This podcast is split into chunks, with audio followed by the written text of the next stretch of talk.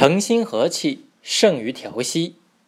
家庭有个真佛，日用有种真道。人能诚心和气，于色婉言，使父母兄弟间形骸两世，意气交流，胜于调息关心万倍矣。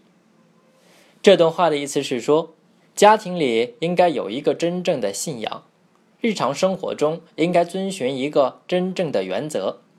人与人之间就能心平气和、坦诚相见，彼此能以愉快的态度和温和的言辞相待，于是父母兄弟之间感情融洽，没有隔阂，意气相投。这比起坐禅调息、关心内省要强上万倍。汉朝时有个叫姜师的人，他的妻子是同郡人庞胜的女儿。姜师侍奉母亲十分孝顺，他的妻子孝顺老人更加诚恳。母亲喜欢喝江水，而江水离住处有六七里路，他的妻子常常去江边挑水。后来有一次遇上大风，没能及时回家，母亲口渴，姜师责怪他，并且休了他。他的妻子于是寄住在邻居家里。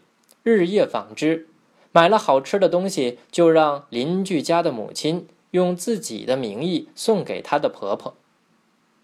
这样过了很久，婆婆感到奇怪，问邻居的母亲，邻居的母亲讲了实情。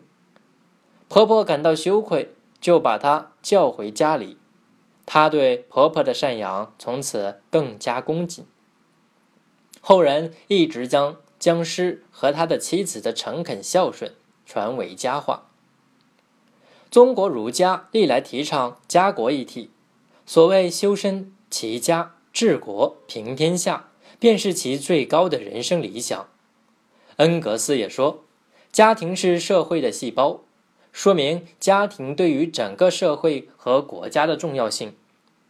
如果一个家庭中，每个成员都能够真诚相待，且有共同的理想和追求，这对于社会和个人都是有很大益处的。正所谓“有和气者必有愉色，有愉色者必有婉言”。